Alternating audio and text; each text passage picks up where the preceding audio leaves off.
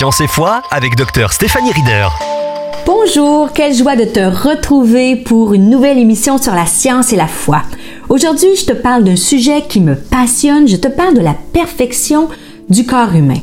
Au cours de mes études de doctorat, j'ai eu le privilège d'étudier au niveau cellulaire un mécanisme d'action qui s'appelle l'apoptose.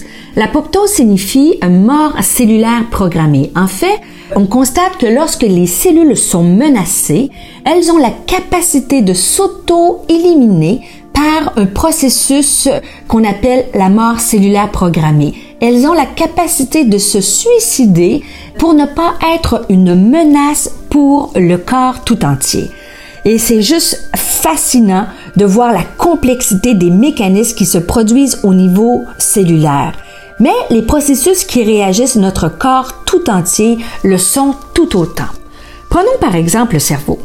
Le cerveau a la taille et l'apparence d'un petit chou-fleur, mais grâce à ses 100 milliards de cellules nerveuses, je dis bien 100 milliards, c'est-à-dire qu'il y a autant de cellules nerveuses dans ton cerveau qu'il y a d'étoiles dans notre galaxie, Grâce à ces 100 milliards de cellules nerveuses, nous pouvons effectuer simultanément de nombreuses actions telles que penser, planifier, parler, imaginer.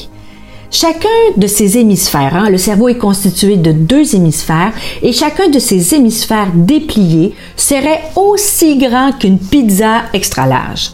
Pour tenir dans notre crâne, il doit se replier sur lui-même en de nombreuses circonvolutions. Il peut trier, imagine-toi le cerveau, jusqu'à 100 millions de messages à la seconde. Le cerveau contrôle les systèmes circulatoires, digestifs, respiratoires et tous les autres, tout en nous permettant de lire et de réfléchir. Les informations enregistrées par le cerveau humain, imagine, rempliraient les pages d'au moins 20 millions de livres de taille moyenne, ce qui donnerait une pile de volume de 40 000 km de haut.